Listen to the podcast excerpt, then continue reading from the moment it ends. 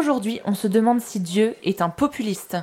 Aujourd'hui, on se demande ce que c'est que le populisme. Et on a la chance de pouvoir interroger Christelle qui a sorti un livre en novembre 2019 intitulé Est-ce que Dieu est un populiste? En vérité, je vous le dis. Nous devons revenir au centre. Real life for your eyes. It is like a finger pointing away to the moon. Bonjour, bienvenue dans Sagesse et Morito, le podcast où le monde et nos convictions s'interrogent, s'enrichissent, se critiquent à la lumière de la sagesse biblique.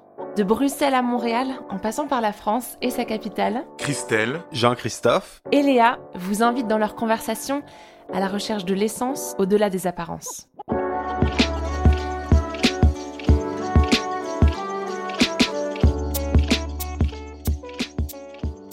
Donc ça tombe bien, hein, c'est vraiment la croisée de nos thèmes. absolument. ouais. Christelle, est-ce que tu peux nous en dire un petit peu plus sur ton livre et, et tout d'abord nous expliquer un petit peu, mais au fait, pour ceux qui ont un petit peu oublié leur cours d'histoire et d'éducation civique, c'est quoi le populisme?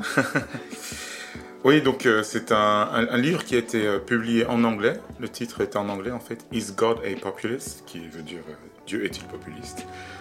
Il a été publié donc en novembre par une euh, maison d'édition de Norvège. Donc euh, le lancement du livre était à Oslo, en, La classe. en- Norvège. C'était c'était assez sympa, ouais. C'est un ouvrage collectif en fait. J'ai participé comme auteur principal. J'ai écrit trois chapitres dans dans, dans ce livre, mais il a été euh, édité par une autre personne. Et puis donc il y a plusieurs intervenants. Euh, Le livre se déroule en, en- deux parties. La première partie pose la question de ce que c'est le, populisme et essaye d'un petit peu d'avoir un, survol de ce, phénomène. Euh, et la deuxième partie regarde euh, la situation dans divers pays d'Europe. Donc le sous-titre du, livre, si je le traduis, c'est euh, donc Dieu est-il populiste? Christianisme, populisme et l'avenir de l'Europe. Christianisme, populisme et avenir de l'Europe. Euh, et ce qui est intéressant, c'est que on, a essayé d'avoir plusieurs perspectives. Moi, je suis politologue de formation et j'écris d'un point de vue euh, de sciences politiques en faisant intervenir euh, l'histoire, la sociologie, l'économie, etc. Mais il y a aussi des théologiens qui ont, qui ont écrit, dont en particulier, je vais citer un monsieur qui s'appelle Jürgen Moltmann, qui est un, un théologien assez célèbre en fait, parce qu'il a, il est assez âgé, il a je crois, 94 ans, 94 ans, euh, donc il est très, très âgé. Il a connu la deuxième guerre mondiale. Il est allemand et il a une, un parcours personnel avec le nazisme en fait. Il a, il a été euh, enrôlé de force dans, dans, dans, dans l'armée pendant la guerre, pendant qu'il était euh, jeune. Et en fait, toute l'expérience qu'il a vécue vis-à-vis du nazisme, étant euh, enfant et adolescent, l'a amené à se questionner sur lui-même, sur euh, le sens de la foi chrétienne, etc. Et donc, il, il est venu à, à une foi vivante et personnelle, et donc à consacrer l'entièreté de sa vie euh, par après à, à remettre en question et, et, et critiquer, combattre les extrémismes euh, en politique. Il a connu Martin Luther King, etc. euh, personnellement. Donc, c'est assez euh, fabuleux de l'avoir comme, comme co-auteur Ah oui. dans le livre. Mais alors, est-ce que c'est pas un peu osé de mettre euh, l'un à côté de l'autre, le christianisme, le populisme? Est-ce que ça veut dire que euh, euh, Jésus haranguait les foules et puis ralliait à lui des gens par un certain culte de la personnalité? Est-ce que ça veut dire que est-ce que c'est une critique du christianisme? Est-ce que c'est une critique du populisme? Euh, un peu de tout ça quand même. Euh, je pense que ça, ça part surtout d'un constat qui est contemporain et qui part, part pas forcément de Jésus lui-même au départ. Le constat, c'est euh, le fait que c'est, on va dire, ces dix dernières années, il y a eu une montée en force de, de mouvements d'opinion au sein des populations européennes et en fait pas que européennes, en Amérique du Nord aussi euh, notamment. Un mouvement d'opinion qui a, qui a grandi, euh, je dis dix ans parce que c'est devenu particulièrement perceptible, visible depuis, de- depuis dix ans, mais ça remonte à plus, à plus loin. Et aussi des mouvements politiques, des partis politiques, des personnalités politiques, de gauche et de droite, qui euh, utilisent ou qui font des références au christianisme ou à l'héritage chrétien de leur pays ou de l'Europe, Ouais. Ou euh, euh, aux valeurs judéo-chrétiennes sans forcément expliciter ce que sont ces valeurs judéo-chrétiennes, comme des arguments politiques. Euh, D'accord. et, et- et- et elles intègrent des références au christianisme dans leur arsenal de, de, de, d'arguments politiques en fait pour se faire élire, pour se rendre fiable, pour rendre leur idéologie ou leur programme politique fiable. Mmh. Et donc ça a posé la question à l'association qui a commandité cet ouvrage de dire mais il faudrait quand même regarder un peu plus derrière la surface. Est-ce que est-ce qu'il y a vraiment un lien fondamental entre euh, christianisme et populisme? Est-ce que est-ce que le, les partis euh, populistes qui sont souvent étiquetés comme euh, d'extrême droite ou d'extrême gauche, est-ce qu'ils ont un avantage particulier à faire, à, à utiliser le christianisme? Est-ce que le message chrétien ou le message de Jésus se prête particulièrement à ces formes d'extrémisme. C'est intéressant d'ailleurs euh, de euh, euh, peut-être faire le parallèle entre Jésus et puis certains populistes de, des extrêmes. Vous avez peut-être vu, il y a plusieurs images qui tournent sur Internet de, de Jésus en Che Guevara. Et, et, et, cette, et, et, je trouve que ça fait un petit peu partie du, du discours voilà de, de, différentes personnes oui mais de toute façon Jésus c'était un, un, révolutionnaire c'était un c'était un rebelle.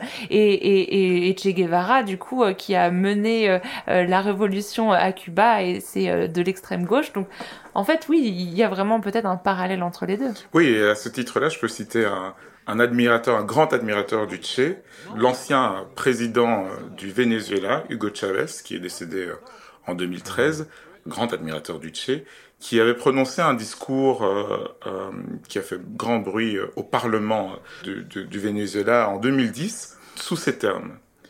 Le grand Christ, l'homme est espérance de l'humanité. Christ, le révolutionnaire, non pas le Christ de la bourgeoisie, le véritable Christ, le seul Christ, le rédempteur révolutionnaire, le Christ des peuples, le Christ des pauvres, il n'y en a pas d'autre. Longue vie à Christ le Rédempteur, longue vie à Marx. fascinant. Je, ne m'y attendais pas. Marx, exactement. Chapeau, surtout, surtout la chute sur Marx. Et alors, euh, voilà, voilà l'exemple d'un leader politique, d'un parti qui était ultra dominant, c'est pas unique dans, dans, dans son pays, qui appuie sa vision politique sur Jésus et donc se réapproprie Jésus. Mmh. Hein, Jésus devient le rédempteur des peuples, le meilleur ami de Marx apparemment, etc. Et alors ce qui est intéressant, c'est que Chavez utilisait cette référence à Christ dans une, vous savez, c'était les discours que les présidents font une fois par an devant l'Assemblée euh, parlementaire. Et à cette occasion-là, donc vous avez le, le, le Parlement, le Sénat, et puis les grandes autorités du pays, les grandes institutions du pays. Eh bien, parmi ces institutions-là, il y avait les représentants de l'Église catholique mmh. qui étaient dans la pièce, dans la salle, et à qui il parlait de façon indirecte, mais euh, il, parlait dans, plus tard, plus loin dans son discours, il a parlé de des, des évêques sadiques et violeurs. Je reprends son terme. Mmh. C'est des évêques sadiques et violeurs qui sont les amis en fait des, euh, des bourgeois mmh. et des influences étrangères. Et là, on arrive sur un, terme, un, un, thème qui est central dans le populisme, qui est la critique des élites. Mmh, mmh, mmh, oui, d'accord. La critique des élites. Donc l'approche qu'on a de, dans, dans, le livre Dieu est-il populiste? Est d'essayer de comprendre ce que c'est ce phénomène qu'on appelle le populisme. Et on le comprend de deux manières. Le populisme, bien sûr, c'est un mouvement politique, je reviendrai plus tard, mais c'est aussi avant tout, d'après ce que nous, on a observé, euh, un phénomène social, une situation de perte de confiance dans les élites qui, euh, réel ou supposé, hein, mais les élites qui euh, ont mené euh, le, le, développement de, de, de, nos pays ou de nos sociétés là où il est actuellement. On, on a perdu confiance en les gens qui nous gouvernent, ouais. pensez aux Gilets jaunes en France, mmh, perdu confiance dans les gens qui nous gouvernent, ils ne représentent plus le peuple, ils ne représentent plus les intérêts du peuple, et d'ailleurs, le système démocratique, qui, au fond, le système démocratique, il est là pour assurer que le peuple ait sa voix qui est représentée. Et en fait, c'est le peuple qui gouverne. En démocratie, c'est comme ça. Eh bien, il n'y a plus de confiance, en tout cas, la, la confiance est en, en, en chute euh, vis-à-vis -vis du système démocratique en tant que tel. Donc, il y a une situation véritablement de crise, un sentiment d'exclusion. On se sent exclu du système et on a l'impression que le système dans lequel on vit mmh. est entre les mains d'un groupe de personnes qui ne nous représentent pas. Mmh. Euh, une, il y a une, une impression de, de, division de la société, d'être relégué et de plus véritablement faire partie de, des gens qui comptent. Mais c'est pas nouveau comme phénomène, ça. Non. même si c'est contemporain, ça, ça, fait longtemps que ça existe. Moi, je disais dernièrement sur euh, la révolte de la plèbe, qui était, euh, dans le fond, une révolte populiste euh, à l'époque de Rome. Puis c'est à ce moment-là qu'on a établi les, les tribeurs, les gens qui étaient supposés défendre mm. les intérêts du peuple auprès de l'élite. Mais moi, ça me frappe que ce que tu décris en ce moment, c'est même si ça arrive maintenant, puis c'est dans l'air du temps, c'est, ça fait longtemps que ça existe. Est-ce que ça existait à l'époque de Jésus aussi? Euh? Ben, on, peut, on peut tout à fait poser la question. D'ailleurs, mhm. il y a, il y a des, des, experts euh, qui en ont écrit plus que moi sur la question du populisme, qui disent que euh, Jules César était un des premiers euh, mhm. leaders populistes. Il a, il, a, il a conquis Rome, il, a, il est arrivé au titre d'empereur en, en, faisant la conquête non seulement de territoire, mais aussi du peuple en, tant, mhm. en tant que tel. Donc il était euh, acclamé comme, euh, comme euh, leader du, du, peuple. Et l'expression, le, mot populiste vient de ce mot peuple, en fait, hein, du mot latin pour le mot peuple. Et donc, à la base, populiste, c'est simplement dire du côté du peuple. Mhm. Tout simplement. Et en démocratie, on ne peut pas critiquer qui que ce soit pour, être, pour être du côté du peuple. C'est le principe d'ailleurs. Bah, c'est le principe, exactement. Et donc on peut se poser la question est-ce que c'est vraiment un problème pour la démocratie, euh, le, le, populisme? À la base, en fait, les tout premiers mouvements qui ont été euh, identifiés comme populistes, c'était vraiment des, des, révoltes agraires contre euh, euh le, le, pouvoir aristocratique en Russie ou aux États-Unis. Donc c'était pendant le, au milieu du, du 19e siècle. Mais alors, ce qui s'est passé, c'est que pendant le XXe siècle, le trait de comportement du, populisme ont été repris par des mouvements communistes et en particulier par les nazis, hmm. Avant et pendant la Deuxième Guerre mondiale. Donc, le, terme populiste ou populisme s'est rattaché à ces extrêmes, au totalitarisme et aux horreurs que, ça a entraîné, euh, autant le communisme que, que l'hitlérisme ou le nazisme.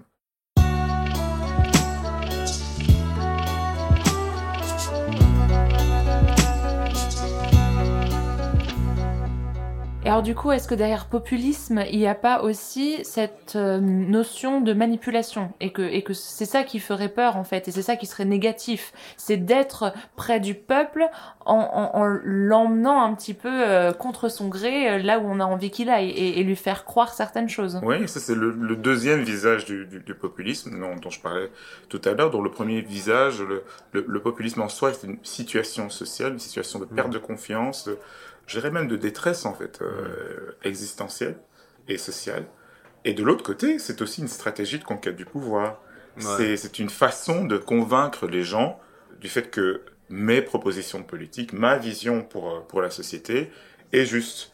Et alors, cette façon, cette, cette technique, on, dira, mais ces arguments qu'on utilise pour convaincre le peuple se centrent autour de un narratif, un récit. Mmh, mmh. Et, euh, et, dans, dans, dans le livre, j'appelle ça, c'est un récit de rédemption. Rédemption mmh. politique. Il se passe à peu près comme ça. Le populisme en soi, c'est pas une idéologie politique. On peut pas dire que le populisme est un mouvement de droite ou un, est un mouvement de gauche. C'est une approche. Et l'approche va se nourrir de certaines idéologies. Une idéologie euh, de gauche, euh, socialiste ou communiste, c'est possible. Ou une idéologie de droite qui soit conservatrice ou euh, nativiste, voire raciste. C'est possible aussi. Mais le narratif, le, récit de rédemption est toujours le même. Il tourne autour de la question de la lutte contre les élites. Il y a le peuple qui est la chose la plus importante, et le peuple doit être souverain, et celui qui bloque l'accès du peuple à la souveraineté, c'est-à-dire la forme la plus avancée de maîtrise de son destin, ce sont les élites. Mmh et les élites euh, juridiques, la haute administration, les gens qui dirigent les partis classiques, les gens qui dirigent les grandes entreprises, ces gens qui sont dans les médias, etc. Tout ça, ce sont les élites et leur façon de fonctionner, ils se, ils s'entretiennent entre eux, ils, mm. ils gardent l'argent pour eux, etc. Il y a du copinage, ils écrivent les lois pour leurs propres intérêts, etc. Et donc, le populiste, le politicien populiste ou le parti euh, politique populiste a pour mission de redonner le pouvoir au peuple, que le peuple entende, euh, fasse entendre sa voix de nouveau. Et puis il y a quelque chose de particulier, c'est qu'en plus de l'élite, il y a au sein, euh, au sein de la population une, euh, un- du mauvais grain qui grouille. Ah, d'accord. Euh, des ennemis de l'intérieur, voire de l'extérieur. La terreur. Euh, oui, exactement. La, Ok. la terre des gens contre qui il faut lutter, des gens dangereux. Et ça, c'est, c'est, ça fait partie intrinsèque du populisme ou c'est comme un, un bonus ou une mutation euh, Ah non, c'est un, c'est un trait récurrent. Un trait récurrent. Donc, il y a les élites et puis il y a d'autres personnes au sein de la population Mhm, qui, sont, qui ont partie liée avec, euh, avec les élites, avec les ennemis du peuple, mhm. donc contre qui il faut lutter? Ces, ces 20 dernières années, les, euh, les mouvements les plus, euh, qui ont eu le plus de succès dans, dans divers pays d'Europe, les mouvements populistes étaient souvent euh, d'inspiration de, de l'idéologie de, de la droite. Mhm, Euh, et donc souvent dans leur langage, les ennemis du peuple, c'était les immigrés, mhm. les musulmans, euh, les gens qui profitent de, de, euh, des aides sociales, Mhm. etc.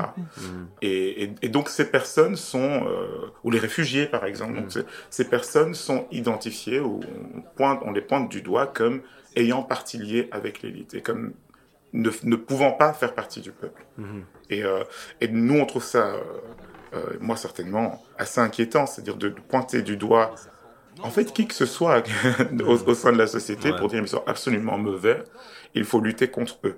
Ils ne peuvent pas faire partie du peuple. C'est ça, on entend très souvent ça dans le langage, une division radicale entre eux et nous. Mhm.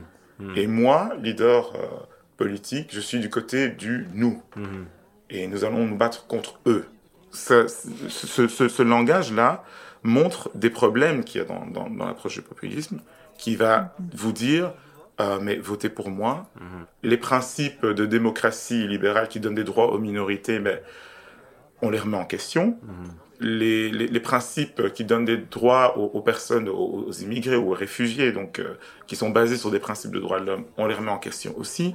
La majorité a toujours raison. Mhm. Hein, euh, euh, et, et il faut qu'un leader ait de la poigne, de l'autorité pour se faire entendre. Mhm. Donc en, en termes techniques, on parle de majoritarisme, c'est-à-dire la, la politique par, des- par, par les majorités, autoritarisme, c'est-à-dire il faut que le, le, le, le- le leader puisse asseoir son, son, son, son autorité.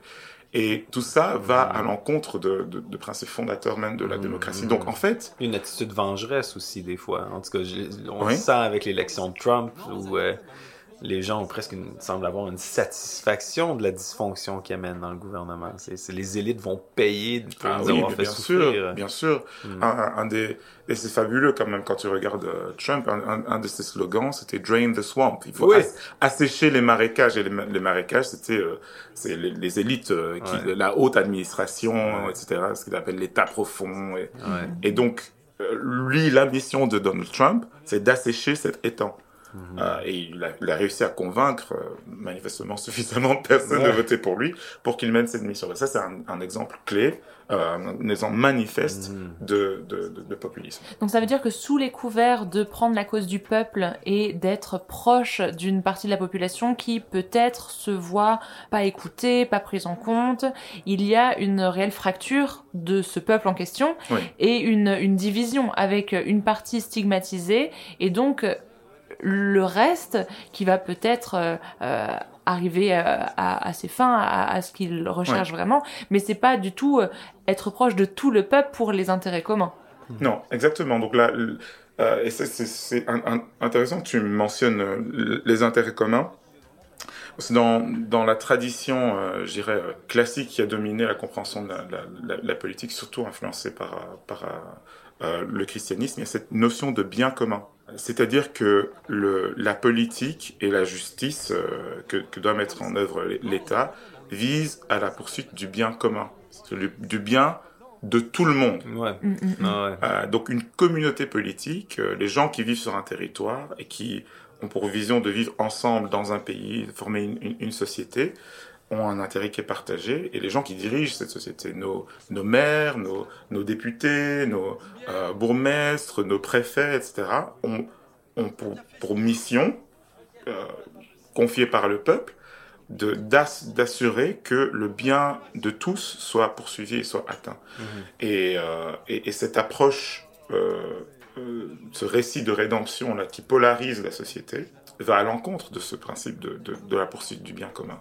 C'est le, le bien de certaines personnes qui sont jugées, qu'on appelle le peuple, euh, mais, mais qui en fait ne sont qu'une partie du peuple, pour être honnête.